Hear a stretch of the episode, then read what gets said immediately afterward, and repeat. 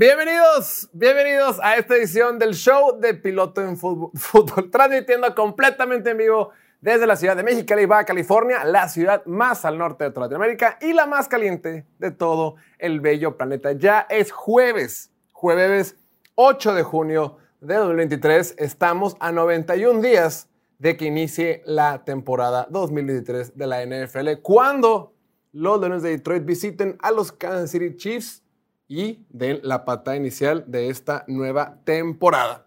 El día de hoy hay muchos temas que platicar, hay mucha noticia que ha salido, hay muchos rumores, sobre todo porque la NFL ya está iniciando con sus entrenamientos obligatorios, ¿no? Estos famosos OTAs, que se les conoce como eh, actividades eh, organizadas por los equipos, es la traducción directa.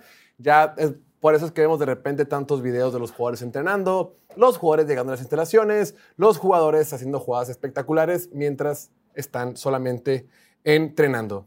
Sin embargo, lo que más ha llamado la atención en esta semana fue la noticia que se dio a conocer el día de hoy temprano. Hoy otra vez amanecimos con algo de chisma de algo que ya se venía platicando.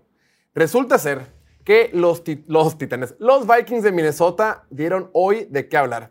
Y dice así, los Vikings y el cuatro veces Pro Bowl, el corredor Dalvin Cook, tomarán caminos distintos.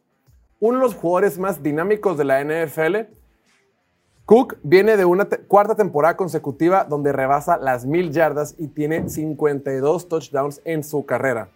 Ahora será un agente libre a la edad de 27 años y tendrá múltiples postores. Dalvin Cook, si tú algún día has jugado fantasy, sabrás el dolor de cabeza que es tener a un jugador como él. Todos sabemos del talento, la habilidad y la capacidad que tiene para producir dentro del campo. Sin embargo, es alguien que ha tenido lesiones recientemente. Y el día de hoy, algo que se venía platicando, algo que se venía sospechando, que Vikings se iba a deshacer de él. Pero buscarían intercambiarlo. Y dice Adam Schefter, dice, los Vikings le deberán 2 millones de dólares a Dalvin Cook esa temporada una vez que decidan soltarlo.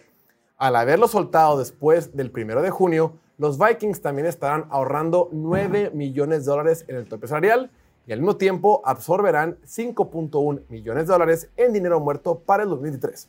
Entonces, básicamente lo que esto quiere decir es, los Vikings llevan rato queriendo soltar, pero como es muy costoso, como no eh, como es un jugador de una posición que tiene poco valor, que tiene un contrato muy pesado a su nombre, que ya está llegando a la última parte de los 20, nos guste o no, seamos jóvenes o no, así funciona la NFL. Los Vikings dicen, si no puedo intercambiarlo, definitivamente lo voy a soltar. Y ahora me preocupa un poquito porque los Vikings en este offseason han dejado ir a tres pilares de la franquicia, tres jugadores que han sido cimientos importantes de este equipo en los últimos años. El linebacker Eric Kendricks, el receptor Adam Thielen y ahora Dalvin Cook. Ojo, lo de Dalvin Cook todavía no es oficial, es oficial hasta el día de mañana, viernes 9 de junio. Dice, Thielen está ahora en Carolina, Kendricks con los Chargers y Cook pronto encontrará un nuevo hogar.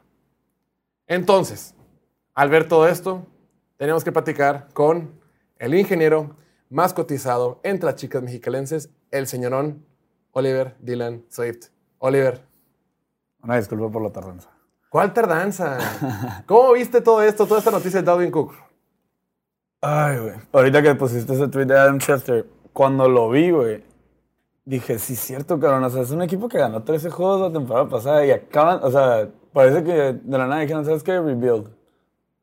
¿Qué, güey? O sea, estás ahí, güey. O sea, tienes todo para estar ahí en esa división, güey. Ahorita que se fueron Rodgers, güey.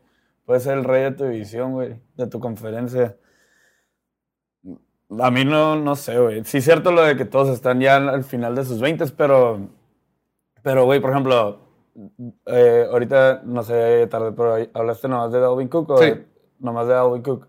También Vikings está a punto de, o sea, ya con el trade rumor de Daniel Hunter. Ah, sí. O sea, dices, ¿qué, cabrón? Bueno, a mí, yo todavía no me lo puedo creer. Yo me quedaría con ellos a pesar de sus, este, a pesar de sus... El costo del impacto en el tope salarial. Y, ajá, y, y, sus lesiones, ¿no? Su historial de lesiones.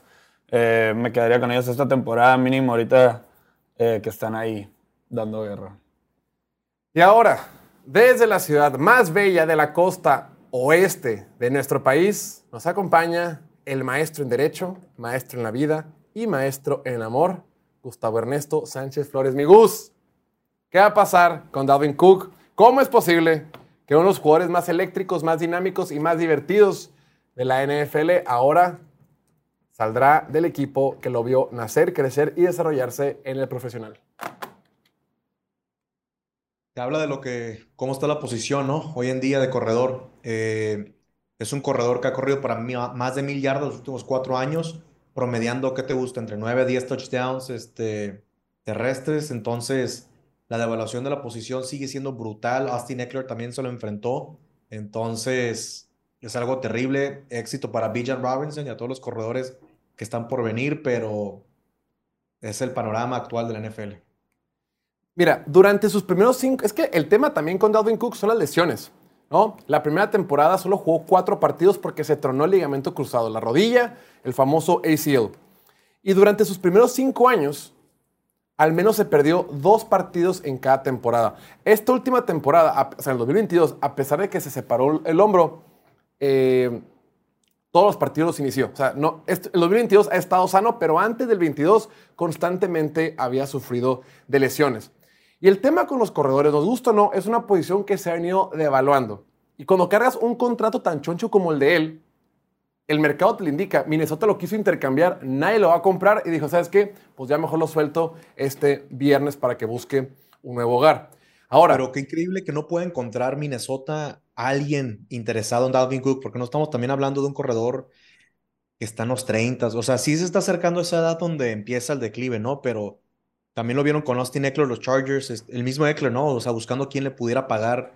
Eh, Eckler incluso es un caso más extraordinario porque es un corredor atípico en que no tiene el número de acarreos exorbitante como Derrick Henry. No tiene la misma, como si fueran carros, ¿no? El mismo kilometraje. Sí, sí. Este, entonces, híjole, o sea, la posición, con, si con estos dos jugadores no se dio, no me quiero imaginar lo que le depara Derrick Henry, a Saquon Barkley, Josh Jacobs, entre otros corredores que están por enfrentar esta realidad. Pues ah, por eso están, por eso Josh Jacobs y Saquon Barkley les dieron la etiqueta de jugador franquicia y les dijeron, papito, la neta no te voy a pagar más, te puedo me puedo comprometer a un año más contigo y después te me vas, después a ver quién te lo paga.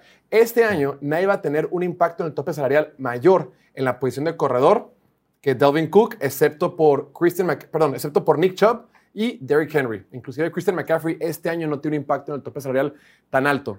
Ahora, puedes decir que este jugador ya está por entrar a su declive, cumple 28 años en agosto.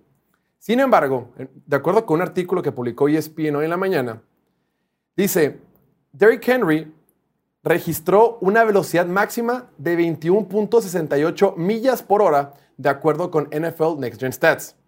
Esa fue la velocidad, la séptima velocidad más rápida de cualquier jugador con un balón en 2022. Entonces, que ha estado lesionado, que ya está en sus veintitantos, que es un corredor, sigue siendo súper explosivo. O sea, el talento, la velocidad, que es lo más importante en los jugadores de la NFL, puntualmente para esa posición, ahí está. Claro, también puedes argumentar que la temporada pasada lideró la NFL con 62 acarreos que, una de dos, o perdieron yardas o no ganó ninguna yarda. Entonces, dejó de ser igual de eficiente, dejó de ser igual de efectivo, pero físicamente está igual, está igual o mejor que nunca. Repito, un jugador que estuvo lesionado las primeras cinco temporadas de su carrera, la temporada pasada jugó completita, únicamente se separó el hombro al principio de la temporada, pero siempre jugó. Entonces, esto nos, repito, nos viene a decir que el mercado está cambiando. Los, las directivas de la NFL entienden que los corredores no tienen el mismo valor que antes. Es cierto que lo están tomando en la primera ronda, ¿no? Vimos que Bijan Robinson se fue en el top 10 y que, ay, el de Jameer Gibbs, el de Alabama, se fue en el top 12, top 13 con los Lions de Detroit. Pero el plan para ellos es a corto plazo. Ya no existen los planes a largo plazo para los corredores. Es, podemos agregar un jugador súper atlético, podemos agregar un jugador súper explosivo que va a producir para nosotros, pero es por un contrato o es por un préstamo o es por un tiempo limitado de 5 o 6 años máximo. Y sí, eh, Adolfo, o sea, eh, Adolfo Mensa es un gerente general de segundo año que estaba anteriormente con los Browns de Cleveland. Y si hay un equipo en la NFL que es súper tema de eficiencia, de analytics, de estadísticas, estadí- estadísticas avanzadas y todo eso, son los Browns de Cleveland. Entonces, Kwesi Adofo-Mensah, el gerente general de Minnesota, viene con esta misma filosofía. Ahora, pregunta, mi estimado Oliver. Los equipos que más se rumora que podrían ser el siguiente hogar de Dalvin Cook son los Dolphins de Miami y los Broncos de Denver. ¿En cuál de esos dos equipos a ti te gustaría verlo más y por qué? Miami, macizo. Güey, sí, el, pro- el propio, el propio Alvin Cook subió un story hoy, ¿lo viste? Quiere quiere regresar a casa, ¿no? Sí, no, y que subió y, o sea, en el estadio de los Dolphins. Pero igual le preguntaron al, a- al coach de, de Dolphins hoy también. Algo se aventó y la Pero no dijo mucho, No, dijo- no, no, no dijo- entendí mucho lo que quise No, a- dijo, a "Estamos bien". entender, pero pocas palabras, así como que no dio luz verde ni luz roja, pues así está en amarilla. Mi Gus, ¿dónde te gustaría verlo más? ¿En Miami o en los Broncos de Denver? Si esas son mis únicas opciones en Miami, pero la verdad es que Son los que más suenan. Sí, son los que más suenan, pero mira, si yo pensando un poquito fuera de lo que suena, y no creo que pase porque es diferentes circunstancias, lo que tú quieras, pero imagínate Dalvin Cook con los Rams de Los Ángeles, No. con Sean McVay, Cam Akers, o sea, es el único corredor realmente en ese backfield. Digo, no, no va a pasar. Sean dinero. Creo que puede producir bastante sin Dalvin Cook, pero fue un lugar interesante para él con Cooper Cup y Matthew Stafford, entonces, no sé, pero entre esos dos, Miami, o sea, Mike McDaniel, eh, que sí draftearon a Devon A-Chain en segunda, Ah, sí. tercera ronda, si no me equivoco, pero también tienen a Raheem Mostert, Jeff Wilson. No sé qué tan viable vaya a ser que termine en, en Miami, pero Denver pudiera ser interesante con la lesión de Javante Williams. Pero ¿por qué no Lions, Jets, Falcons, esos equipos forzados, tus Cowboys, ¿por qué no pudiera ser otra situación? O incluso los Bengals también pudieran ser interesantes. Denver ha estado muy activo ahorita en agencia libre, ¿no? Han estado eh, reforzando la línea defensiva, fueron por este Zach Allen de Arizona la línea defensiva. Esta semana fueron por Frank Clark, el, el liniero defensivo también ex de Kansas City, han reforzado su línea ofensiva y pues al parecer son de los postores más importantes para ir por este corredor Dalvin Cook. O sea, han estado muy activos. Sean Payton en su primer año con los Broncos de Denver dice, me interesa reforzar todas las líneas del equipo, todas las áreas del equipo porque Russell Wilson requiere de ayuda. Ahora, tenemos que entender que esta movida tiene mucho sentido porque Minnesota está entrando en un año de transición. Nos guste o no, van a tener que tomar una decisión. Aquí lo decimos muy seguido. Van a tener que tomar una decisión con lo que pase con su quarterback Kirk Cousins, ¿no? A lo mejor se lo quedan más tiempo, a lo mejor y lo sueltan, a lo mejor lo que sea, pero Kirk Cousins está en su último año de contrato. Y cuando estás con un quarterback en sus 30 y, en sus 30 y cúbole, que está en su último año de contrato, la franquicia está por enfrentarse a la transición, la transición natural que ocurre cuando un quarterback veterano sale del equipo. Entonces, pues tienes que cuidar tus fichas porque tus fichas son limitadas. Me refiero al dinero en el tope salarial. El presupuesto de nómina que tienen los equipos es limitado. Y este equipo de Minnesota tiene, que ver, tiene qué va a hacer con sus jugadores estrella, porque pronto le va a tener que pagar al mejor receptor de la NFL, que es Justin Jefferson. Y tienes que tener un apartado para poder pagarle a él. Después, muy pronto, también le vas a tener que pagar al tight end por el cual intercambié esta temporada pasada, que fue TJ Hawkinson. Y también le tienes, que, le tienes que pagar al jugador con el que quiero empezar el siguiente tema. Y me refiero al jugador que se ha rumorado que podría salir, que es el edge rusher Daniel Hunter. Entonces, esta defensiva de Minnesota, que el año pasado fue de las peores, que fue, la tercera que más puntos permitió en toda la liga, que fue la segunda que más yardas por aire permitió en toda la liga, no tiene estrellas. Y ahorita se está rumorando que Daniel Hunter, el edge rusher superestrella de este equipo, podría salir. Entonces Minnesota, con la lana contada, con los, centavos bien administrados, dice, le toca para Justin Jefferson, a TJ Hawkinson y a Daniel Hunter, porque si no le pago a Daniel Hunter, literalmente me quedo sin estrellas del lado defensivo del balón. Y dice, dice el reporte, equipos de la NFL han estado llamando a los Vikings sobre un posible intercambio por el pass rusher Daniel Hunter. Esto vía Ian Rappaport. El interés es bastante serio. Solo ganaría, eh, Daniel Hunter está destinado solo a ganar 5.5 millones de dólares este año. Claro, eso tiene que ver por cómo, eh, por ejemplo, les explico rápidamente, a los jugadores de la NFL, cuando le dicen, tomar un contrato por 50 millones de dólares por 5 años, no les pagan 10, 10, 10 durante 5 años. Va variando. De repente te pago 14, de repente te doy un bono donde te pago 20, un año te pago 5, 3, hasta que sume 50. No, en términos prácticos lo que hacemos es buscar el promedio anual. Pero bueno, el punto es que Daniel Hunter esta temporada estaría ganando solo 5.5 millones de dólares. Si a Minnesota se le va a ir Dalvin Cook, se le fue también, hablando de que la defensiva fue mal el año pasado, se le fue Dalvin Tomlinson, liniero defensivo, ex de los Giants, ahora está con Cleveland. Se le fue Darius Smith, otro pass rusher que también está con Cleveland. Si se les llega a ir Daniel Hunter, porque no llega a un acuerdo, porque no se ponen las pilas, o porque simple y sencillamente no le quieren pagar, Minnesota va a tener el siguiente año otra vez una pésima defensiva.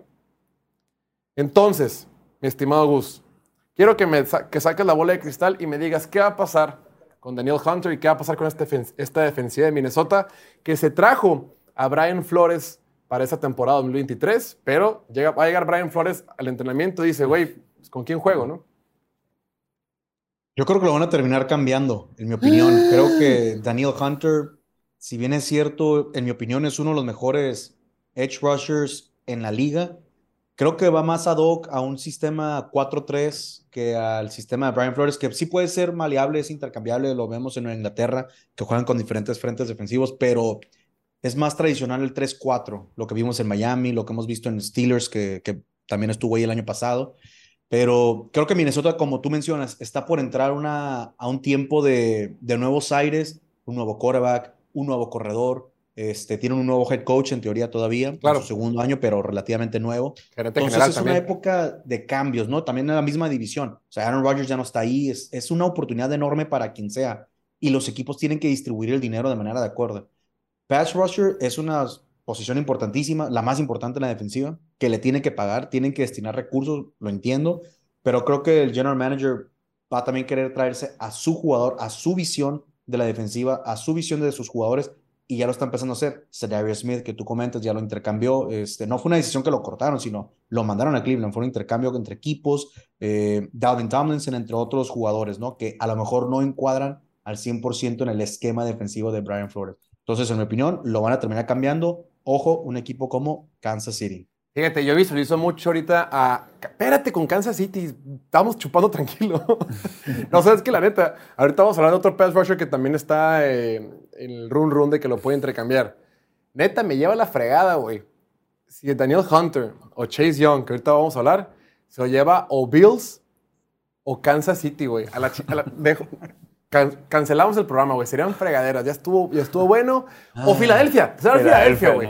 Filadelfia, también. Todos los equipos ahí. A Javi Roseman le encantan los dineros defensivos. Este, no me sorprendería que Daniel Hunter o Chase. Bueno, Chase Young imposible. Washington no lo va a hacer con Howie Roseman, pero Daniel Hunter nunca. O sea, no me sorprendería.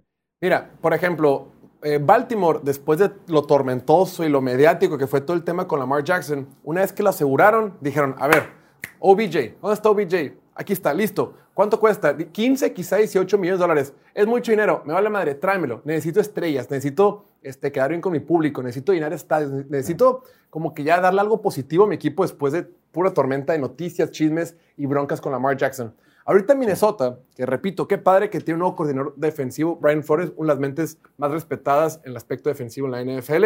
Eh, requieres estrellas. Yo creo que Minnesota está contra las cuerdas. Minnesota requiere estrellas en la defensiva. Ahí te doy unos datos, estimadísimo Gus. Daniel Hunter la temporada pasada tuvo 13 sacks y fue el noveno en toda la NFL con más presiones totales. Presiones quiere decir sacks, golpes al coreback y veces que apresuras al coreback, ¿no? Entonces, en presiones totales, Daniel Hunter fue el noveno más alto la temporada pasada.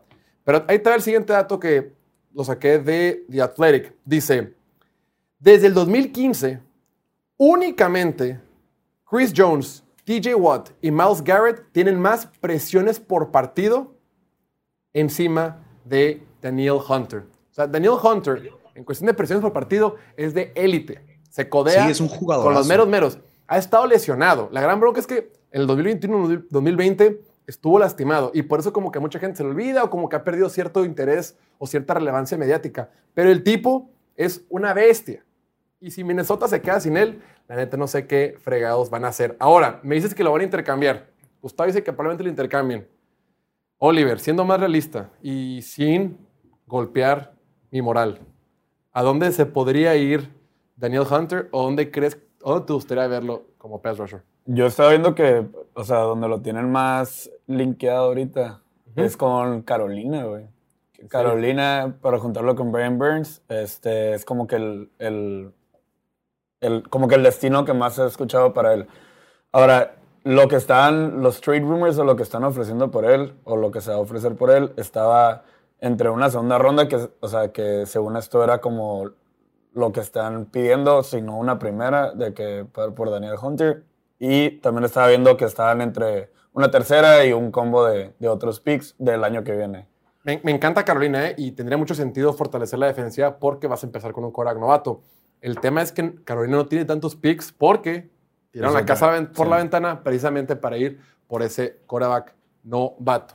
Ahora, hablando de edge rushers estrella o que han sido estrella en la NFL, pero también han sufrido de muchas lesiones, tenemos que hablar, mi estimado Gus, de lo que sucede con el novato defensivo del año del 2020, el señor edge rusher de los Washington Commanders, Chase Young. Actualización. Los Commanders están abiertos a escuchar ofertas de trade por el ex segunda selección global, el end defensivo Chase Young. Chase Young, al salir de, colegial, fue el segundo jugador tomado en el draft solamente detrás de Joe Burrow. Era una superestrella cuando estaba en Ohio State. Todo el mundo lo quería, era una bestia, era dominante, era otro edge rusher súper poderoso proveniente de los Buckeyes de Ohio State.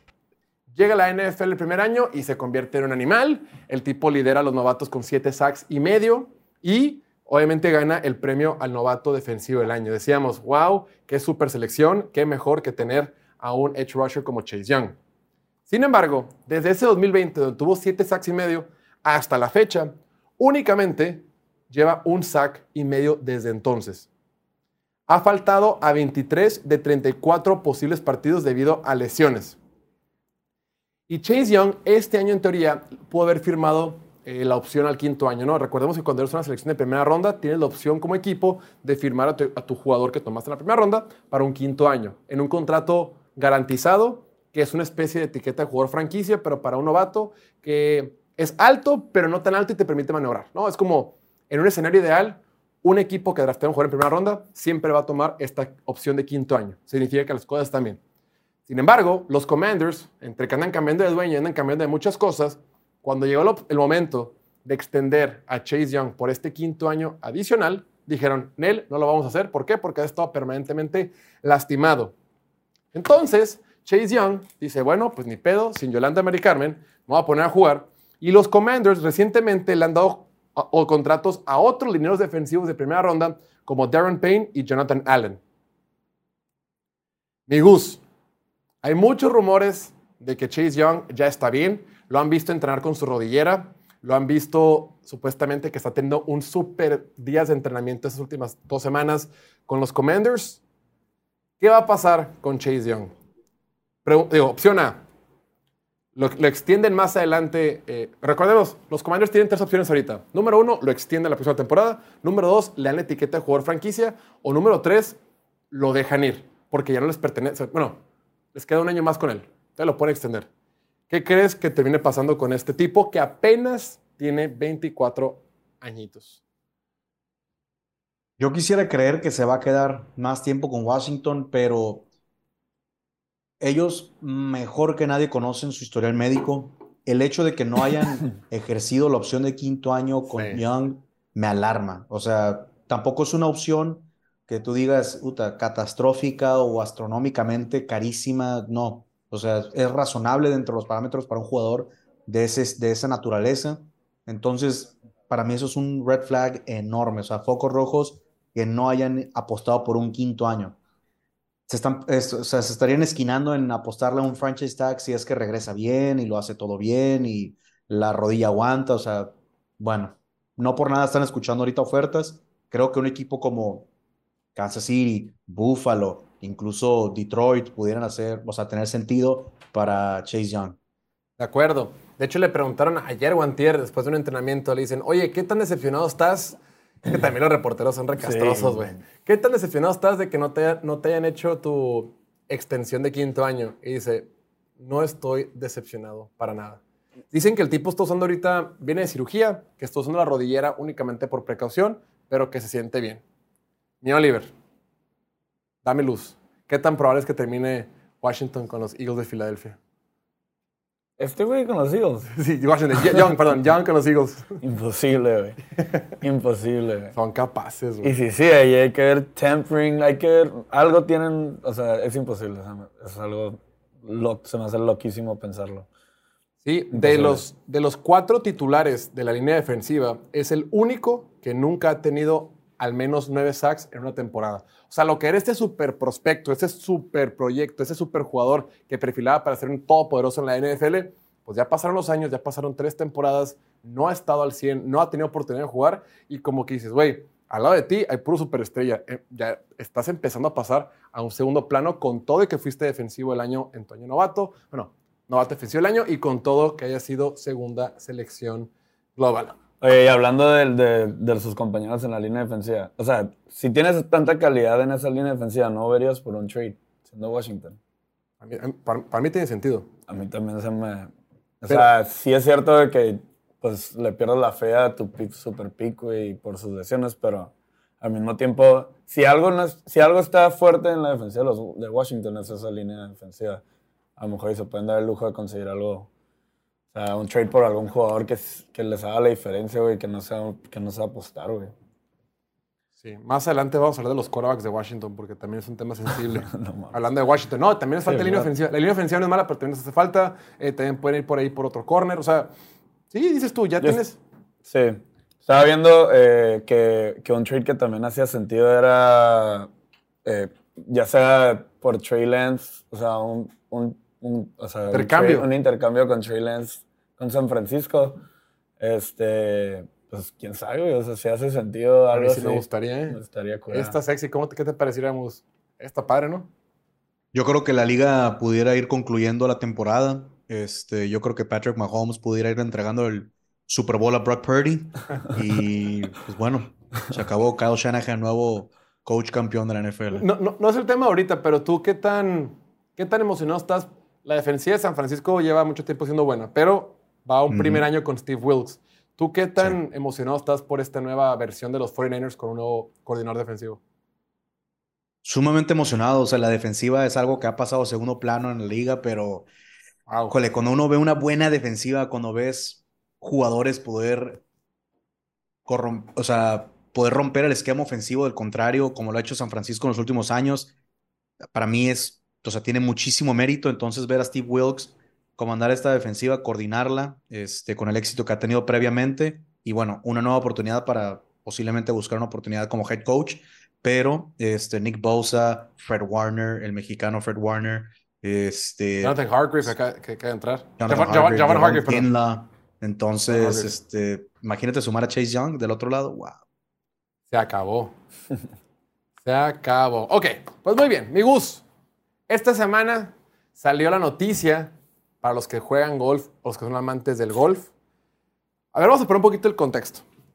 Ahorita en el golf internacional, bueno, de como unos tres años para acá, hay tres, lo llamamos ligas, lo llamamos conferencias, lo llamamos dos ligas, por decirlo en los términos más prácticos del mundo, porque para entenderlo. Está la famosa liga, el PGA Tour, que es la que conocemos de todos los tiempos, que es donde juega Tiger Woods y todo lo que siempre has visto de golf, siempre ha sido el PGA Tour. Como de unos tres años para acá más o menos, llegó esta liga Live, Live Golf. Básicamente es del Fondo Soberano de Arabia Saudita, Fondo Soberano Público, dijeron, vamos a invertir en una liga de golf y vamos a traernos a los mejores golfistas del mundo, o al menos eso intentaremos. Entonces, mientras, por ejemplo, términos muy prácticos, si un golfista promedio o un golfista top en el PGA ganaba 10 pesos, si te vienes conmigo al Live, vas a ganar 25 pesos. Entonces, muchos jugadores, creo que el más reconocido era Phil Mickelson, ¿no? Sí, man. Phil Mickelson, por ahí Abraham Anser, el, el mexicano, también está ahí. Muchos golfistas se fueron para acá. En ese momento fue mal visto porque dijeron, no, te estás vendiendo con los árabes, ese no es la máxima calidad, estás sacrificando el dinero por la, la pureza o la máxima calidad o el máximo talento o nivel que existe en el golf y demás. Y el PGA Tour en su momento estaba muy, muy indignado con los árabes, que son los pasados de lanza, que son los cochinos, que son los tramposos, que lo que tú quieras. Pero esta semana resultó ser que después de negociaciones se fusionaron. Y ahora el PGA Tour se ha fusionado con esta super eh, liga, que es un barril sin fondo de dólares, eh, y ya van a ser una sola liga. Entonces, será la pregunta por ahí en redes sociales, que vamos a poner a continuación. Actualización. Arabia Saudita podría potencialmente adquirir un equipo de la NFL en el futuro. Después de hablar con distintos tipos de presidentes en la NFL, el reportero Albert Breer especula que no está fuera de línea considerar la idea de que los árabes compren un equipo de la NFL. Entonces, existe un escenario en un futuro no muy lejano donde los bolsillos infinitos del dinero árabe eventualmente llegue a la NFL. Ahorita hemos visto que estas franquicias de la NFL valen 6 mil millones de dólares o como decimos aquí, 6 billones. Mi Gus, ¿te imaginas que el día de mañana llegue algún fondo, un jeque árabe y diga, Dan Snyder, dueño de los Chargers de Los Ángeles, sácate a la fregada, aquí te van 15 billones de dólares, dame tu equipo, vamos a inyectarle lana infinita a la NFL y nos haremos todos millonarios y tope salarial infinito? ¿O crees que solo es una puñeta mental de este reportero y algo que nunca va a suceder en nuestra liga? Sí me lo imagino. Money talks, pero me lo imagino únicamente cuando ya no sean dueños, entiéndase, hayan fallecido. Robert Kraft, Jerry Jones y ¿qué te gusta? Tal vez otro dueño por ahí, pero esos dueños más tradicionalistas, más americanos, digamos, con esas tradiciones. Pero definitivamente, justo ayer lo estaba platicando con unos amigos, el tema del golf, y te lo juro, sin conocer la agenda del día de hoy, especulando cómo sería el día que, la NF que Arabia Saudita llegue con la NFL y le diga, tengo 10 bi- billones de dólares aquí, ¿qué quieres hacer con ellos? ¿Tú crees que la NFL pudiera decir, no, gracias? ¿Tú crees que se darían el lujo de decir, no me interesa? Por Dios, o sea, si lo hacen con Messi, si lo hacen con Cristiano, si lo hacen con las estrellas del fútbol actual, los hacen con los clubes actuales, el Manchester United, el Tottenham, lo hemos visto con París. Man City, el París, o sea, quien tú quieras, o sea, están en todos lados. ¿Quién dice que no van a poder llegar a la NFL? Si ya le llegaron al golf, o sea, van a poder llegar a la NBA, a las grandes ligas, a la, todos. Entonces, sería una irresponsabilidad el no negociar con ellos, el no entrar a, a platicar, ¿no? Mínimo. De platicar no se pierde nada. Entonces, si un día los Chargers, si un día el equipo que tú quieras está ahí a sujeto a una venta, ¿por qué no? ¿Por qué no? Fíjate que yo está leyendo el- este reporte que sacó el Albert Breer y dice que la neta, una de las mejores inversiones que puede hacer el deporte mundial es invertir en el fútbol americano en Estados Unidos, porque la NFL es de las pocas ligas, como tal, ligas. No digo, la gente a veces piensa el fútbol europeo, pues sí, güey, pero si le divides por ligas, ni la liga española sola, ni la, li- ni la liga inglesa sola, ni la liga alemana solas, ellas solas no valen más que lo que vale la NFL. O sea, no, no, Sí, es, no. no es- no es- no es opinión, así es. Si juntas la Champions League, que tienes a los pues, chances, otra plática. Pero por ligas únicas de países, Sí. no hay ninguna que supere en deporte, lo que sea, a lo que es la NFL. Y lo que dice este, este, este re- reporte, reportaje, dice, de las mejores inversiones que hay es meterle a la NFL. Hemos visto cómo hace un par de años, eh, en la temporada pasada, Denver se vendió por 4.6 billones de dólares.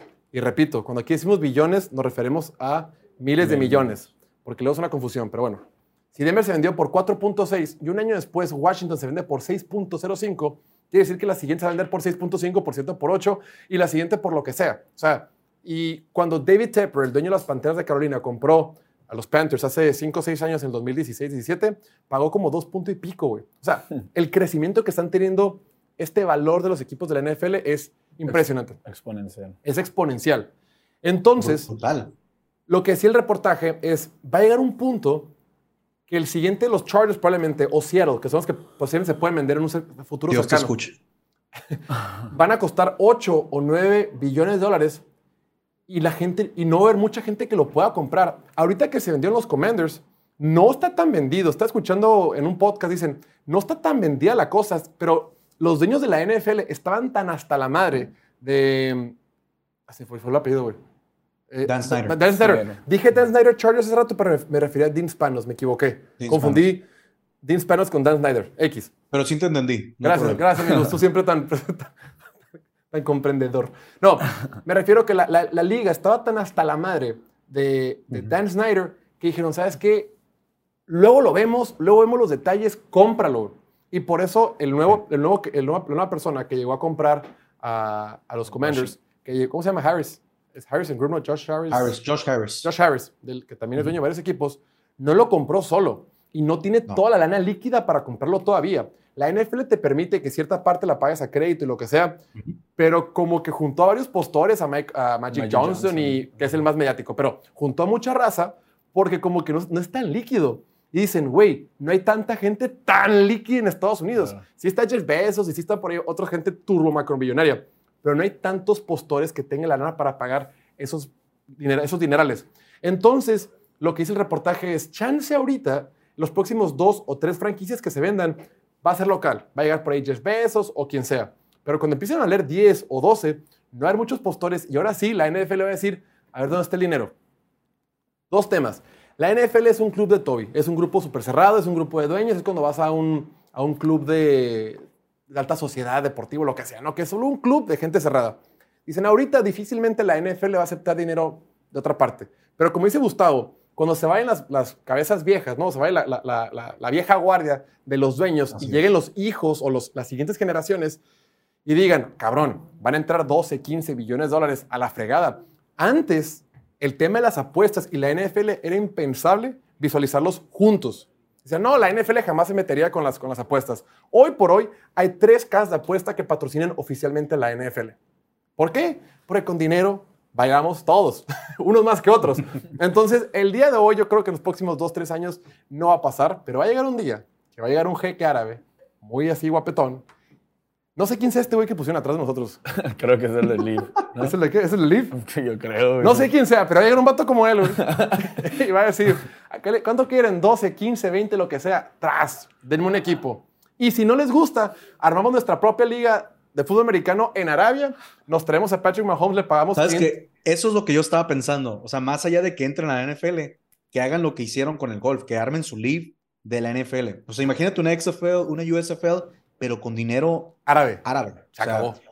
que puedan hablar con las universidades. este, no, sé qué, no sé si exista un convenio para empezar entre la NFL y la NCAA en que todos los jugadores que salgan de la NCAA tienen que llegar a la NFL a fuerza o si llegamos a este punto, por ejemplo, que ya existe el sindicato de jugadores de- de universidad, o sea, que están haciendo ahorita un frente colectivo contra EA Sports por el juego que quieren sacar de NCAA, en no querer aceptar en que se use, bueno, es otro tema, pero ya existe un, ya, sí, ya existe un, digamos, sindicato de jugadores de universitarios que ellos quieran decir, oye, si llega Live NFL, digamos, y me quiero ofrecer el doble de lo que me paga la NFL por jugar con ellos, ¿por qué Sácate. no me voy a su liga? Se O acabó, sea, güey. ¿por, por qué no me voy al draft de ellos? ¿Por qué no me, me enlisto con ellos? Y la NFL, no, híjole, sí es un tema que sí, Sí. debe estar en el radar de ellos, ¿eh? No, Fácil. 100%. Y Yo creo que la forma más fácil para ellos evitar ese problema es darles entradita con uno de los 32 o posibles 34 o quién sabe hasta cuándo se expandan más,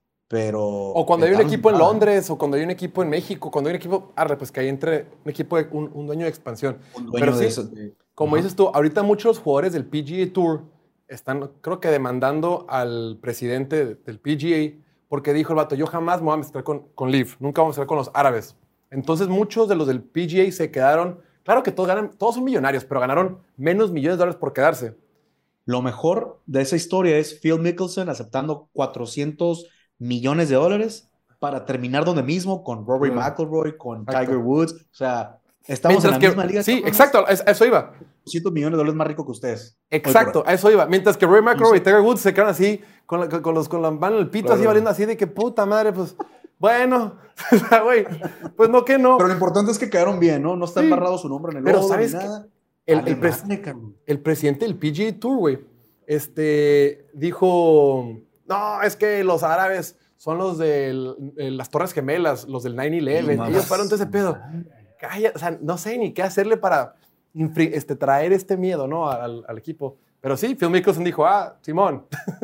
y tres años después ya está de regreso con el PGA. Pero bueno, Ya nos pasamos un chorro de tiempo, amigos, no pasa nada. Vamos a hacer un pequeño break súper corto y después tenemos que hablar de algunos equipos que no tienen buenos quarterbacks. Ya regresamos, venga.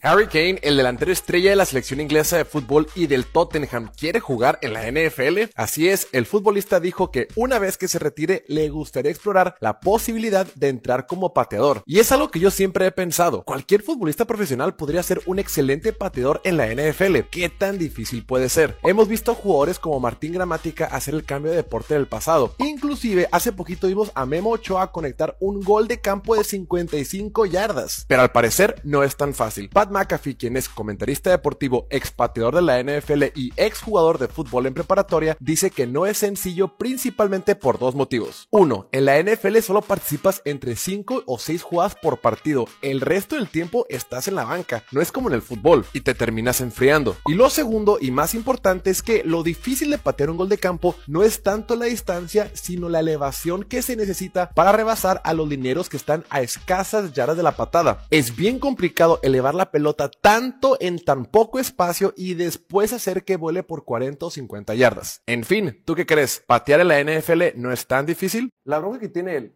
y el problema que yo tuve cuando le pagaron demasiado es no porque te toque que te paguen, a huevo te el contrato más grande de todos. Vimos el caso de Daniel Jones. Oye, puede ser un contrato muy bueno, muy interesante y no tienen que echar la casa por la ventana. Derek Carr el año pasado, Gino Smith este año. Yo creo que un contrato no tan bajo como esos, pero algo en la medianía, algo que lo mantenga como un Korak top 6, top 7 pagado, creo que es lo correcto, o decirlo bien, o top 3, lo que sea. Pero ponerlo hasta arriba es porque tú crees que eventualmente va a ser. La bronca que yo tengo, y repito, es que independientemente de que esté o no su coordinador ofensivo, literalmente la temporada pasada, Jalen Hurts tenía la mejor situación posible de todo el mundo. Tenía por mucho la mejor línea ofensiva de toda la NFL, con dos salones de la fama, dos All Pros y... Ya estamos de regreso aquí completamente video en el show de Piloto Fútbol. Ya saben, estamos transmitiendo Facebook, Twitch y YouTube para que nos sigan y se suscriban en las distintas plataformas. Platicas ahorita en el corte, mi estimado Oliver, del caso del jugador japonés. Aquí Matsuyama se llama.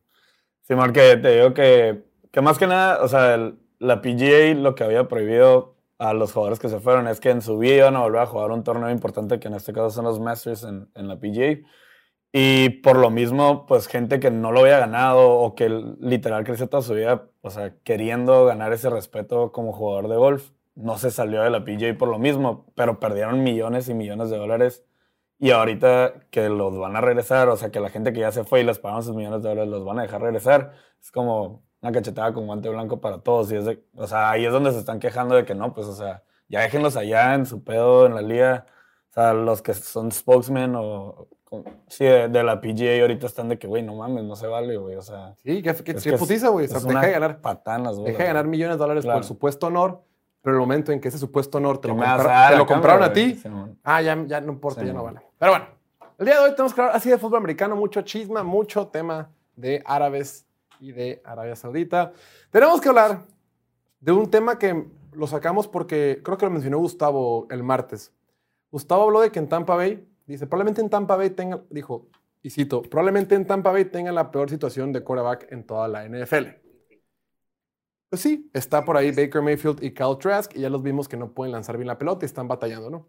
Ya hablamos de ellos un poquito parte- la semana pasada, el martes pasado. Me quedé pensando, en realidad, es Tampa Bay el que tiene el peor cuarto de quarterbacks en la NFL. Y digo, chance no, chance sí, pero hay varios postores. El primero que se me viene en la mente es los Cardenales de Arizona. ¿no? Si bien esto Kyler Murray, en mi opinión, es un gran quarterback, es uno de los 12 mejores quarterbacks de la NFL, 10, no importa el ranking, es un quarterback titular en la liga que es una estrella. Es cierto que está ahí, pero viene de lesión, no sabemos cuándo va a regresar y todo parece indicar que esta nueva eh, directiva, esta nueva gerencia general, una vez que esté, eh, que tenga temporada 2023, lo van a dejar ir y buscarán tomar a un Korak en el draft, ya sea Caleb Williams de USC o Drake May de la Universidad del Norte de Carolina, porque aparte que ellos a ir muy mal y van a tener un pick muy alto en la primera ronda, también tiene el pick de Houston. Entonces, a como están las cosas, Arizona pues solo tiene a Colt McCoy. Pero, digo yo, no están tan mal porque eventualmente van a estar bien. Entonces, como que los descarté. También está el caso de Washington, ¿no? Que ahorita el titular es Sam Howell. Tiene eh, en la banca Jacoby Brissett, pero las opciones reales que tiene el día de hoy es Sam Howell y Jacoby Brissett. Está el caso de los Patriots. Patriots, quarterback titular es Mac Jones, que en teoría pues tiene talento, fue una selección de primera ronda, pero ha tenido altas y muy bajas. Y en la banca está Billy Zappi. Otra opción son los Raiders de Las Vegas, que tienen a Jimmy Garoppolo con lesión, y en la banca está Brian Hoyer, está Tampa Bay, está por ahí Tennessee si me apuras, está por ahí también Atlanta, no sé. Entonces hay varias opciones, hay varios postores. Te quería preguntar a ti, Migus, ¿sigues convencido de que es Tampa Bay quien tiene la peor situación actual de quarterback o crees que hay otro que esté más peor? Sí, digo, lo que tú dices son casos también terribles, ¿no? Como el de Arizona, Washington, entre otros, pero creo que el de Tampa Bay, en mi opinión, sí es el peor. Yo, yo estaba convencido que Baker Mayfield sí podía ser un quarterback titular en esta liga, pero, pero no por eso significa que no sea la peor situación. Entre Tile Trask, la incógnita que es este, ese jugador. Arizona, sí, Colt McCoy ahorita, hoy por hoy, para la primera semana, va a ser el peor quarterback titular en la liga, pero no es la peor situación porque tienen a Kyler Murray, o sea, bajo contrato, ¿no? Sí, eventualmente van a estar bien, ya sea con Keller Murray o con el draft del siguiente año. Y Tampa Bay no tiene esa aseguranza, que sí es probable o muy probable que termine con una selección altísima este año, pero no sé si le va a alcanzar para tener a Caleb Williams o Drake May. Te digo algo, me gusta, pensando esto en la mañana, güey. Y estaba revisando el roster de, de, Tampa Bay y creo que la defensiva es lo suficientemente buena, la línea ofensiva lo suficientemente pasable. Tienes buenos receptores, que creo que este equipo de Tampa Bay, aunque aquí predijimos que van a perder muchos partidos, no van a terminar en el top 5, güey. Van a terminar en el top 7, top 8, que estaba recastroso porque no puede hacer nada, güey. Ahí, ahí, ni para atrás ni para adelante. Y sí, creo que para terminar en último lugar en su división, pero no terminar lo suficientemente abajo para agarrar unos quarterbacks. Entonces, por eso les decía, ahorita Tampa Bay debería estar hablando con Tennessee y ver si está disponible Brian Tannehill, porque si vas a estar en esa situación, mejor intenta ganar la división. O sea, si tienes estos otros jugadores, qué mejor que intentar ganar la división.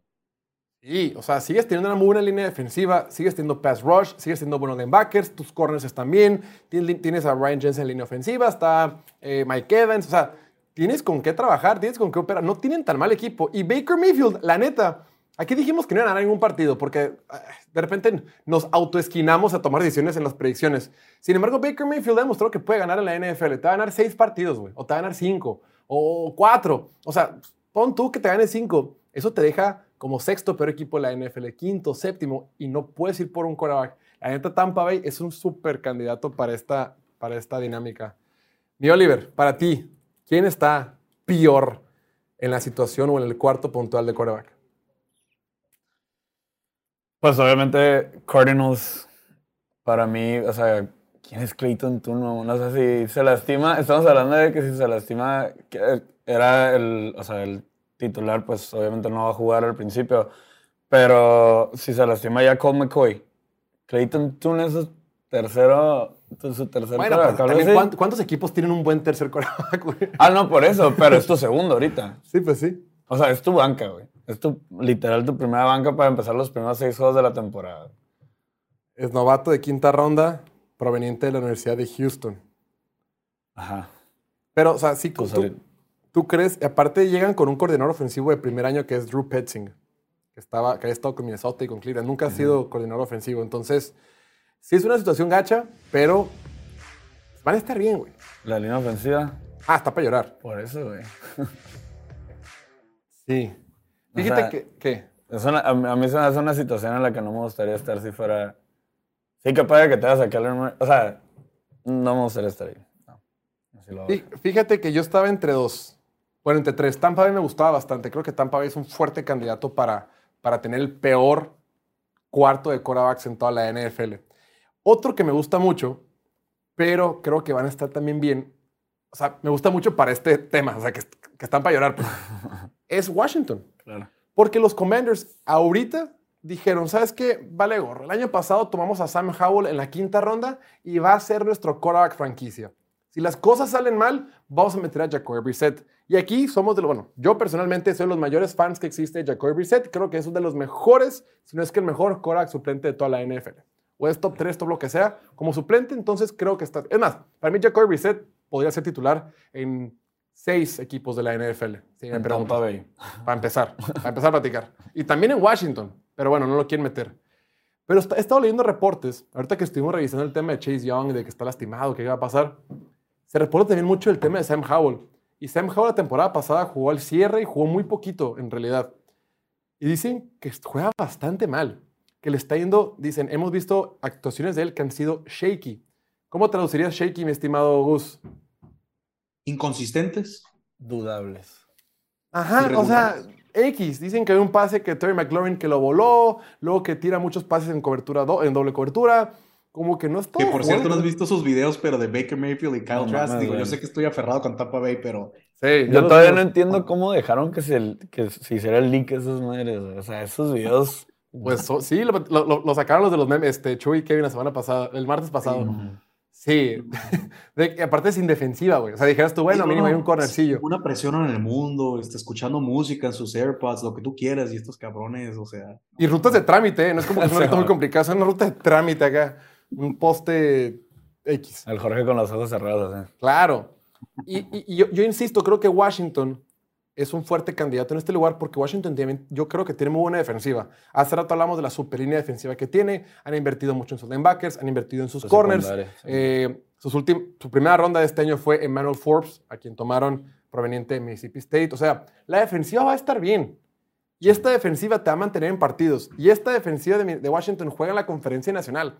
O sea, también visualizo que Washington va a ganar 6, 7 partidos que tampoco te va a permitir tomar un Korak en la siguiente, en la siguiente, el siguiente año, pues, en el siguiente draft. Entonces, creo que Washington es un fuerte candidato.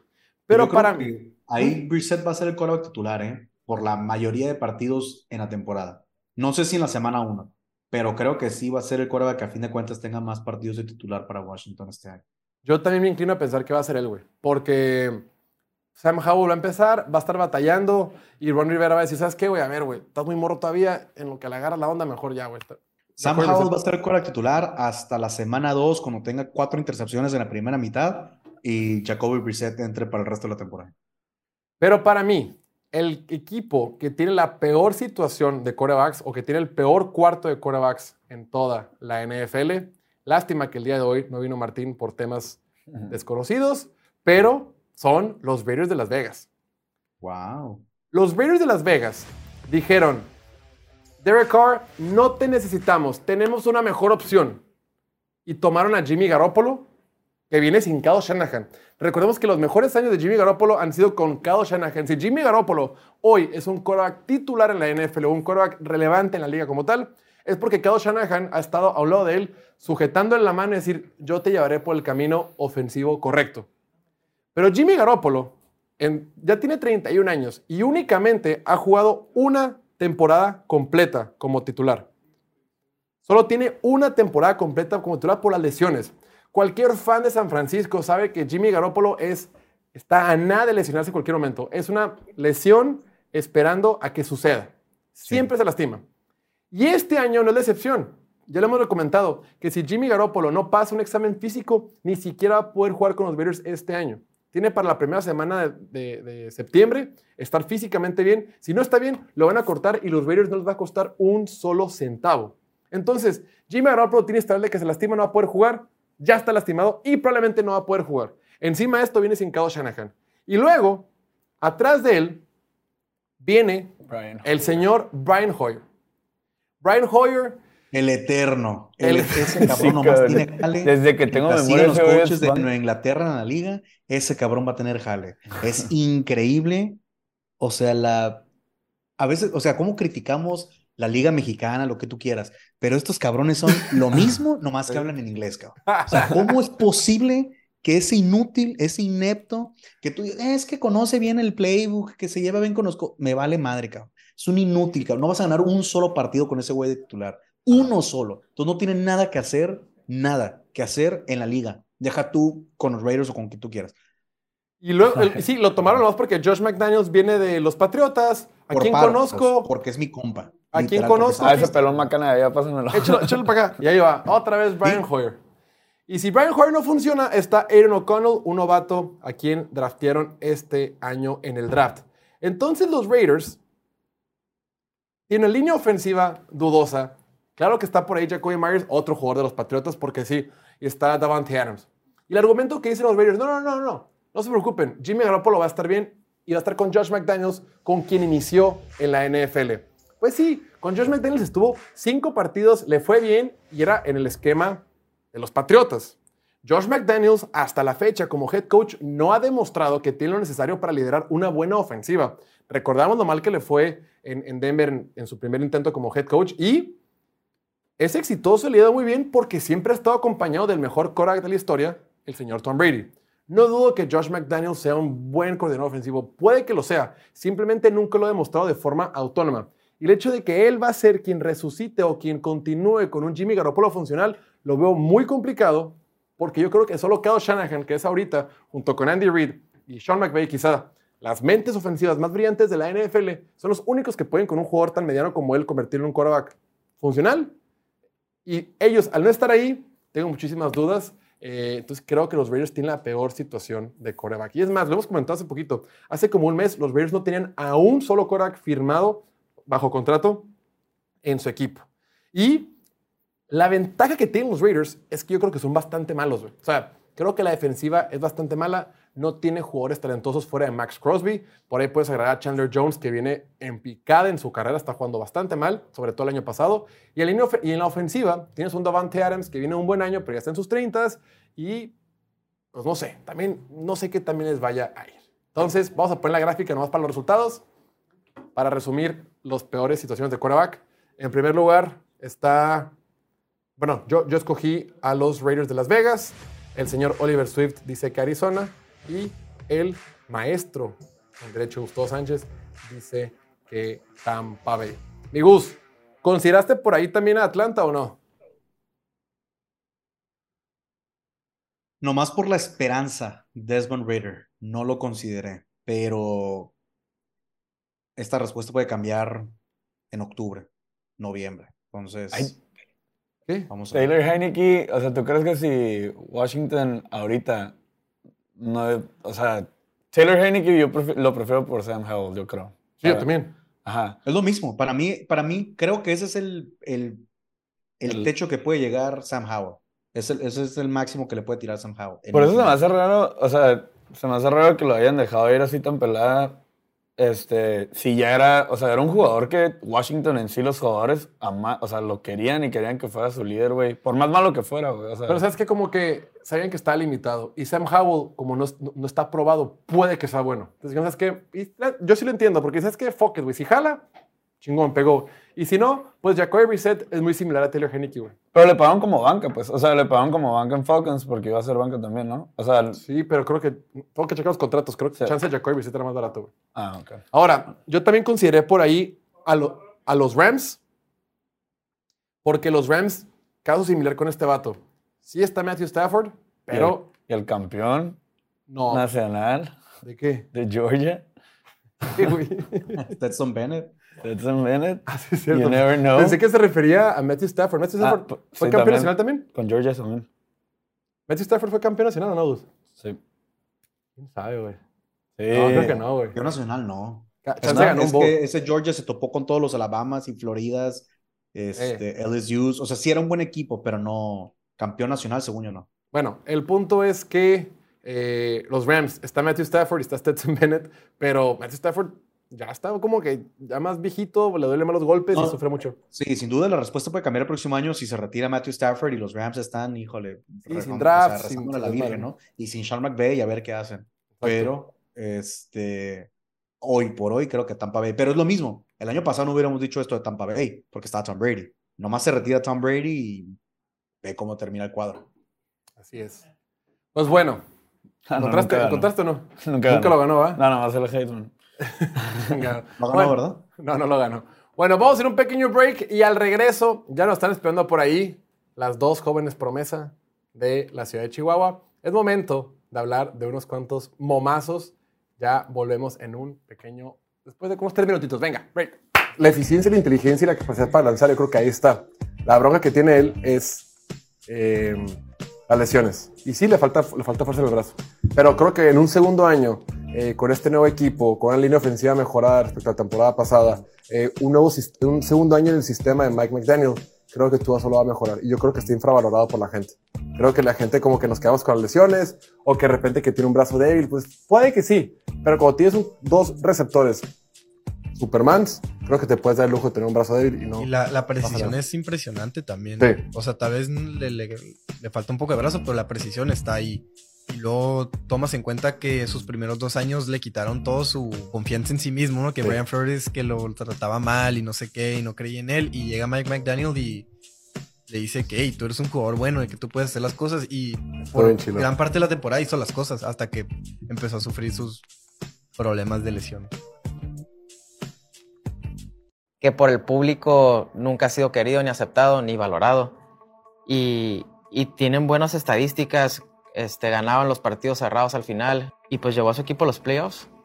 Y ahorita que, hemos dicho, ojalá estuvieran los 49ers o estuviera en otro equipo donde tuviera todavía un mejor entorno para, para ver lo que realmente es capaz de hacer, pero por el público está 100% infra- infravalorado. Y creo que está demasiado infravalorado. Creo que si lo pones en un equipo como Filadelfia o San Francisco, no solo llega al Super Bowl, pero te lo gana. O sea, tiene, tiene todo lo necesario. Es de los quarterbacks más consistentes en la liga. Es el único que durante los últimos ocho años te ha lanzado más de 25 touchdowns cada temporada. A la madre. La consistencia que tiene Kirk Cousins es, es bien impresionante. Esa temporada fue quinto en toda la NFL en pases de touchdown, cuarto en toda la NFL en yardas de pase, cuarto en toda la NFL en pases para primeros y dieces. O sea, es efectivo. Cada que lanza la pelota es, hace ser top 10. es efectivo. Y, Pro Football Focus tiene estadística que es lanzamientos de alto impacto, ¿no? Eh, que te mide eh, pases muy complicados o pases largos o pases que tienen gran impacto en el partido. Fue séptimo en toda la liga. O sea, no es, nunca va a ser Mahomes, nunca va a tener las piernas de, de Jalen Hurts o de Lamar Jackson, lo que sea. Sin embargo, es consistente. Y tenemos que entender que él es mucho mejor que la inmensa mayoría de los quarterbacks.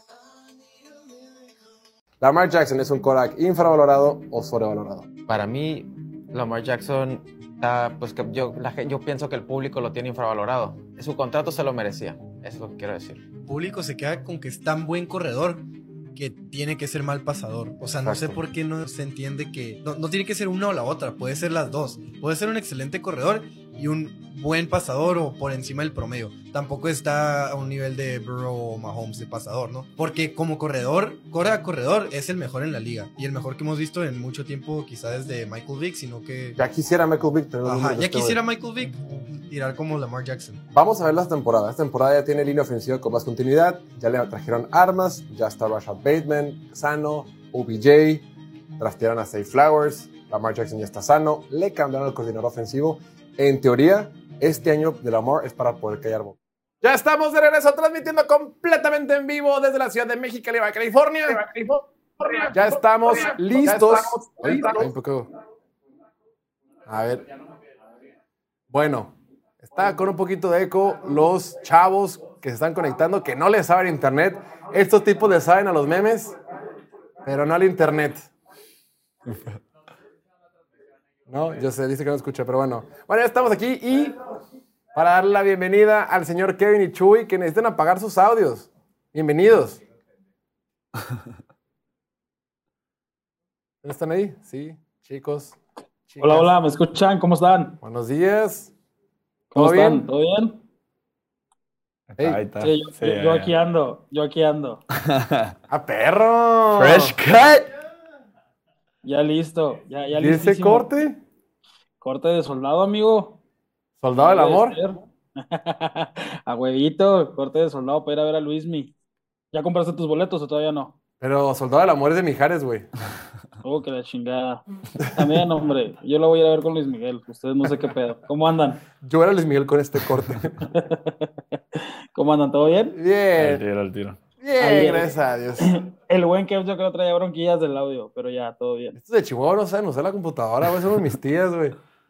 No, hombre, que puedes, que puedes. Es que mi amigo anda en Oaxaca, güey. Entonces anda ahí batallando un poquito con el lag oaxaquense, pero todo, todo cool. Fíjate que, obviamente, nosotros aquí en, en- Me imagino que en Chihuahua pasa, pero ha de pasar más en Juárez, que es una ciudad fronteriza. Aquí en Mexicali, pues hay mucha gente. Mucho pocho, ¿no? O sea, pocho que es inglés, español y mezcla, ¿no? Yo tenía un amigo que había estudiado en Caléxico, la primaria, y pues nunca llevó clases de español, güey. Entonces, pues vivía en Mexicali, pero pues estudié la primaria en Caléxico y demás. Pero el vato nunca aprendió a escribir. Y hablando de Oaxaca, una vez estábamos ya en prepa, ya en prepa aquí en México. Con tenía que U. hacer un poste, no sé qué. Y tenía que escribir la palabra Oaxaca. Y frega.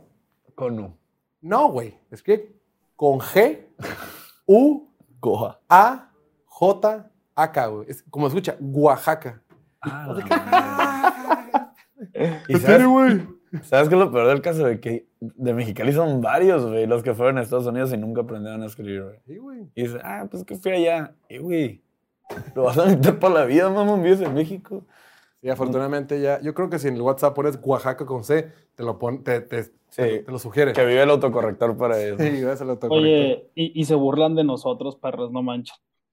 Así dice gente bien iletrada. Oye, descarada. ¿Qué hubo? Oye, Jorge, ¿qué va a decir el gran Martín, güey, que le estás poniendo a su equipo de los Raiders, güey, como de los peores en cuestión de corebacks, güey? ¿Qué va a No es decir? mi culpa. Y Se la va a neta matar. la cagamos, güey. Cabrón, le, le puso 17-0 al equipo, ¿no? Alguna cosa así, no mames. Y la neta la cagamos dejándolo escoger, güey.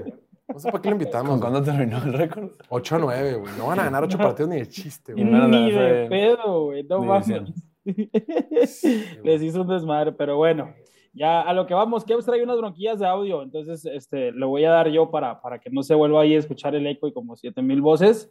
Entonces, aquí compartimos esta imagen el día de hoy, preguntándole a la bandita que qué onda, que a qué equipo le va a este señor, güey. Yo le entendí, Parece- güey. Parece profe de educación física, o sea, tú en base a lo que, a la imagen que estás viendo, güey, al pantaloncito, güey, acampanado, güey, el pinche, los zapatitos, ¿a qué equipo crees que le va? A mí me este recuerdo señor, a un profe así como de, de, de química, No. güey. De, de historia, ¿no? Historia, panzoncillo. Oye, ¿qué crees que sí, sí tuvimos mucha respuesta y sí hubo bastantes comentarios? Muchos decían que a los 49 de Joe Montana, güey. Le va a los, a los 49 de Joe Montana, a los vaqueros de Troy Aikman, ¿cómo lo ves? A los Sí, Sí, Steelers. sí es un outfit que se pondría el Jorge, entonces sí lo veo yendo a los Cowboys.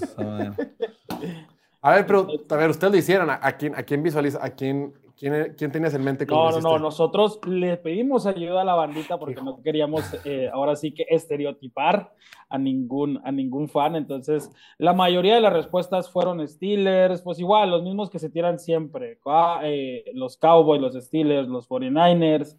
También dijeron ahí que a, a los, ¿cómo se dice? A los potros del Atlante, güey, al Veracruz, y ahí empezaron a tirar. Pero está bien chido porque ese tipo de, de publicaciones generan polémica, güey. O sea, entre los mismos comentarios la racita se va tirando y se va defendiendo, güey. Pero sí, entonces. Pero no tiene de malo usar el zapato así y pantalón así. Está, estar cómodo. Yo los uso así ahorita todavía. Yo los traigo así ahorita, güey. Aquí está. eh, hoy vamos a compartir memes de la AFC Sur. Entonces, pues aquí algo que representa a los, Titan- los Titans los últimos, en las últimas temporadas, que dice, lo estás haciendo bien. Y Eric Henry dice, estoy haciéndolo todo o lo estoy haciendo todo. ¿Tú qué opinas, güey? Literal, güey. Cada temporada es. No hay opción, no tenemos línea ofensiva, no tenemos receptores. Brian Tannehill. Corre. es un co- Sálvanos, toma. Haz algo tú. Dásela a Derrick Henry, güey, que ese cabrón vaya y tumbe cabrones, güey, ¿no? Que los aviente, güey. Oye, como cuando se lesionó, ¿cómo batallaron, güey? O sea, ¿qué, qué pedo? O sea, no sabía qué hacer, ¿no? Pues es que es la única opción que tiene, güey. Equipo. Aquí está otro. Qué bonita tu novia, y lo, es Trevor Lawrence, güey. Ahí está, y ponemos la foto del buen Trevor Lawrence, güey. Algunos envidiosos dirán que es Leandro Augusto, güey, pero la verdad no supimos identificar cuál es cuál, güey. Universitario, ¿no? Aquí, ¿a, a, a qué edad se enteraron que Trevor Lawrence jugó para la selección mexicana, güey? Para los Pumas. Para los Pumas, sobre todo, güey. Ahorita ya es entrenador, güey, fuerzas básicas, fíjate. Coreback de la NFL y entrenador de fuerzas básicas. Ahorita, ah, pues aprovechando que es off-season, ¿no? Está con los dos. Está con los dos aprovechando. Aquí está el siguiente, güey. Igual, lo que viene, lo que venimos viendo después de que los Jaguares ya se hicieron un poquito más fuertes, se están agarrando putazos con los Titans, güey, mientras los Colts, pues tienen salud, güey. Están ahí posando para la foto, güey. Y los que se están agarrando putazos por la división siempre son los Titans y los Jaguars. ¿Y los Texans, güey? No, Güey, los Texans, ¿cuándo se han peleado por la división? Ahorita este No, año, pero en la no foto. los- Ah, no. Güey, a los Texans nadie se acuerda, güey, desde que se fue Sean Watson. Ahorita, ya empezando, eh, veremos cómo, cómo van con, con CJ Stroud, güey. Entonces ya, ya los vamos a empezar a, a meter a más memes, güey, ya que la, que la bandita los, los empieza a conocer más. Aquí está, güey, Derrick Henry en el comedor viendo que su coreback le pone mayonesa al café, güey. Imagínate, está bien a gusto, güey.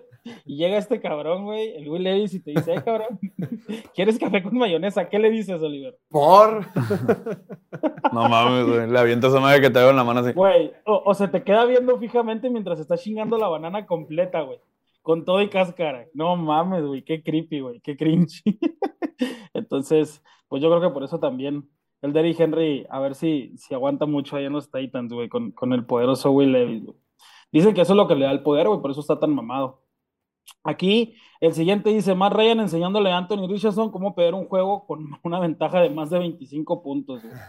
Lo vimos en el Super Bowl, lo vimos la temporada pasada, güey, con el mayor regreso en la historia. Y pues ojalá y que Anthony Richardson le aprenda bien, güey. ¿Y ustedes cómo lo ven? Dijo ah, eh, Oliver, lo recuerdo que para él es el novato que, que, pues lo puso como el mejor, ¿no? O sea, el que mejor futuro puede tener en la El NFL. mejor todo le puso. Todo, todo. El No, porque todo. Gustavo le dijo, güey. Sí, sí, sí. Es porque está es- mamadísimo. está mamadísimo. La AF Sur, hablando de sus coreback nuevos, güey. Ahí están los Colts, güey. Presumiendo a Anthony Richardson, güey. Están los Texans presumiendo así a Stroud, güey. Y pues los Titans aquí chingados presumen, güey. De que, ah, no mames, mi coreback es una verga, está bien mamado. Ah, el mío también. Ah, el mío le echa mayonesa al café, güey. El mío le echa mayonesa al café. Qué triste, qué Ah, ponla, por favor. Qué incómoda situación, güey. O sea, ¿tú qué platicas, güey? ¿Qué dices, cabrón, en esa situación si fueran los Titans? La cara, mamón. Esa güey. cara es una mamada, es una mamada, güey. Güey, no mames, güey. Lo único rescatable de los Titans, aparte de Eric Henry, es el equipo de Community Manager, güey. Se la rifaron por cómo presentaron su, su Calendario. calendario. Entonces, es lo único rescatable de la temporada que pienso yo que va a ser de la temporada de los Titans, güey. Entonces, aquí está, güey. Este también está un poquito fuerte. Cuando los Texans vean que la gente de CJ Stroud lo invita por primera vez a los masajes, va a suceder otra vez, güey. Sí, sí, por el tema de que pues están compartiendo a gente, ¿no? Sí, sí. El boom de Sean Watson, quién sabe qué mañitas les tengan por ahí, güey. De repente le dice, eh, vente, vámonos. Oye, Después- ese meme, es, es- ese meme es, de- es para gente conocedora, ¿eh? Para quien sabe que tienen el mismo agente. ¿Le puedes, le puedes, voy a poner, este, ¿ese de qué película es o qué? No, es de la serie, me parece que la de la que está bien rara, güey, de, de Netflix, creo que es la de Dark. Creo que ahí es Mm. donde sale. Entonces, ahí está el viejito, güey. Pero, güey, o sea, sí es para gente conocedora que tiene el mismo. Sí, para los que no saben, sí, CJ Stroud y Deshaun, Wa- y Deshaun Watson Tienen el el mismo agente que los representa. Ya, ya vamos a estar viendo a ver qué pedo, güey. Si empieza a invitar también sigue Stroud a Mía Califa a sus historias, güey, a sus historias de Instagram. Ya vamos a ver qué va. Va corrompido el pedo por ahí. A ver, eh, más de eso. Aquí está, güey. No, no, no, no. Ya, ya, ya lo verán después, ya lo verán después. Aquí está, güey. Los Jaguares. Obviamente antes de Trevor Lawrence y después de Trevor Lawrence, güey. Pero pues al final, es como el villano, güey. O sea, este fue- se hizo cano, güey, porque pues al final también se, se derrumbaron en playoffs, ¿no? Les ganó Kansas City. Puede ser también antes de no, con Urban Meyer y sin Urban Meyer, ¿no? Bueno, también pudiera ser, pero al final de cuentas, ¿tú sí los ves, güey? O sea, con capacidad para llegar a una final de conferencia, o sea, para... Sí, Sí. La, net- la neta, la defensiva, creo que la defensiva se puede haber reforzado un poquito más, pero ofensivamente van a estar bien perros el siguiente año, güey. La neta, en mis fantasy jugará Trevor Lawrence. Súper favorito, güey. Yo, Entonces, yo, yo en todos mis fantasies también estoy agarrando a Calvin Ridley, güey. Me gusta su valor. Este que ya lo hemos compartido, no podíamos dejar de hablar de CJ Stroud sin compartir este, queda güey. un por ciento. Cuando ya andas bien pedo, güey. no será tan solo así de lo mucho que no siento. Güey, quedó con madre la rolita, güey. Parece que está bien dolido, güey. Parece y nada que le acaban de decir que va a entrar a la NFL. Así te pones tú, piloto, cada sábado, güey. Cada sábado, cada, cada domingo en la noche cuando pierden mis Cowboys, güey. El buen Oliver no, güey, porque se cotiza. No tomo, Pero no tomas consejos, cabrón. tampoco. Oye, Ah, y ya por último, güey, les tenemos un, un meme este, de ahí de para Matt Ryan, güey. Mírala, despídete bien. Esa foto es real, güey. Sí, güey. Sí. Es de la temporada.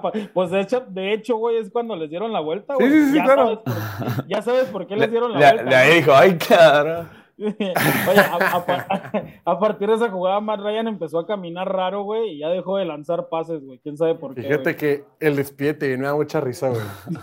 Me gusta decirlo a mí también. O sea, borrándome el meme, obviamente. Porque es súper real, güey.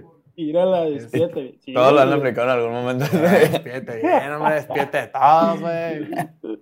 ¿No te vas a despedir de beso o qué? Sí, sí, sí. Entonces, pues listo, jovenazos. Esperemos que les haya gustado y también pues invitarlos a que nos sigan en Piloto Memes Latino y vamos a estar compartiendo más memazos semana a semana. No, es todo rifado, mi Chuy. El buen Kevin que anda en Oaxaca. Sí, hoy íbamos, hoy íbamos a hablar de la. íbamos a predecir el calendario de la AFC Sur, pero se nos acabó el tiempo echando la chisma con los, Todo buena la chisma, güey. con los, con los gol. ¿Tú cómo viste? Hay varios temas. A ver, número uno, mi Kevin. Mi Kevin, mi Chuy. Uy, ¿Qué te pareció la Ah, parte del Madden? Es que fue con el corte, güey. Es el corte, te hace un corte muy fresco, güey. Güey, güey, sí, traigo un corte más fresco. Güey, yo hubiera esperado el centro. güey. Me fallaron completamente, güey. Yo quería esa como portada del Maiden. Ah, Josh Allen. ¿No la querías? No me gustó la de Josh. Ah, A mí sí me perro, cayó, güey. Así de que volteando para abajo. Acá, que... Uh, sí fue que- Ah, Güey, pero pues está bien porque ya la maldición ya la tiene él, güey. Entonces, Ay. Ya no existe eso, ya se rompió, güey. Oye, y punto número dos. ¿Qué te pareció lo de Messi? Uf, papá, ya estoy ahorrando para irme a Miami, güey, a verlo, al GOAT. Es todo. Ya, de paso vemos a los delfines, güey, vemos a, a Messi y pues también vamos, esperemos que queden campeones los hits. Punto Entonces- número tres. Dicen que Dalvin Cook se va a ir a Miami o Denver. Ah, ¿Tú qué, dónde crees que se va a ir? Fíjate que Sean Payton está armando un buen equipo, eh, o sea, sí se puso las pilas, güey. Se puso las pilas, empezó ahí, también agarraron a Frank Clark, eh, lo estaba, lo estaba viendo. Sí. Y, y yo considero, eh, imagínate, es que en los Dolphins, güey, eh, por la ofensiva que tienen los Dolphins, güey, está muy, muy cabrón y ahí pues, ¿tú lo Es ves mucho. encajando más ahí que en Denver, güey? O sea, Mucha cosa, Dolphins. ¿no? La neta sí, güey. Me gustaría, me gustaría verlo, me gustaría verlo. Cualquiera de los dos, mira, en, en Denver con Sean Payton me gustaría y le va, le va a aliviar la vida a, A Russell a Wilson. Russell Wilson y lo decía Gustavo hace rato. Javante Williams batió mucho la temporada pasada, digo, por lesión, Ujú. obviamente. Entonces creo que ha sentido y también Miami. Pero se rumora que va a escoger eh, al equipo según el que gane las finales de la NBA. Quien gane, ese se va a ir. Uf, ¿Tú papá. crees? ¿Quién quieres que gane las finales de la ¿Tú NBA? crees? Me gustaría que gane Miami, güey. Como el perrillo ese que le pega las pelotas para que cayeran en una. Ándale, o el pulpo Paul. No, fíjate Pulpo que el, yo creo que lo va a ganar Denver, pero me gustaría que ganara Miami. Sí. Sí, pues es que es como, es como el meme, güey, que pinche Denver, todo el mejor equipo del mundo, güey, táctica, posesión y larga, y pues Miami es literal luchando con el poder de la amistad, güey, ¿no? Bama de Bayo y, y, y el Yo Jimmy creo que- Bucket. Yo creo que a todos les gustaría ver a Jimmy Butler ganar, ¿no, güey? Como Sí, que es un vato que sabes que la ha perreado, güey. Para que salga Michael Jordan a decir que, que ya es su hijo. Que sí es su hijo. Ahora sí, siempre sí ya que ganó. Pues ahí está, mi estimado Kevin. Te vemos el martes. Otra vez, Kevin, chingado. Chingado, güey. No, ¡Chuy! Es que estoy hablando por. Zoom, por Zoom con Kevin aquí, güey. Lo estoy Ya, diciendo. ya. Mi estimado Chuy, gracias como siempre, güey. Eres un rifado, güey. Nos vemos el próximo, el próximo martes, mi estimado Jesús Aguachonini. Y como siempre, esto es todo por hoy. Agradecerle a las personas que nos acompañan el día de hoy. El buen Kevin que dice que estuvo batallando con manifestaciones en Oaxaca. No lo dudo ni lo culpo. Eh, obviamente el buen Chuy de Chihuahua. Oliver Swift aquí en el estudio con nosotros y a toda la producción como siempre. Viri, Noel, Piña y Dante. Ya lo saben, nos vemos el próximo martes, martes en punto de las 5 de la tarde, hora del centro de México. Vamos a estar transmitiendo durante todo el off-season, martes y jueves de 5 a 6.20 más o menos, hora del centro de México. Cuídense mucho, no olviden suscribirse, tengan un excelente fin de semana. Si toman, no manejen y nada. Y si manejan, manejen bien. Al- ya. Bye, nos vemos. Bye. Chao.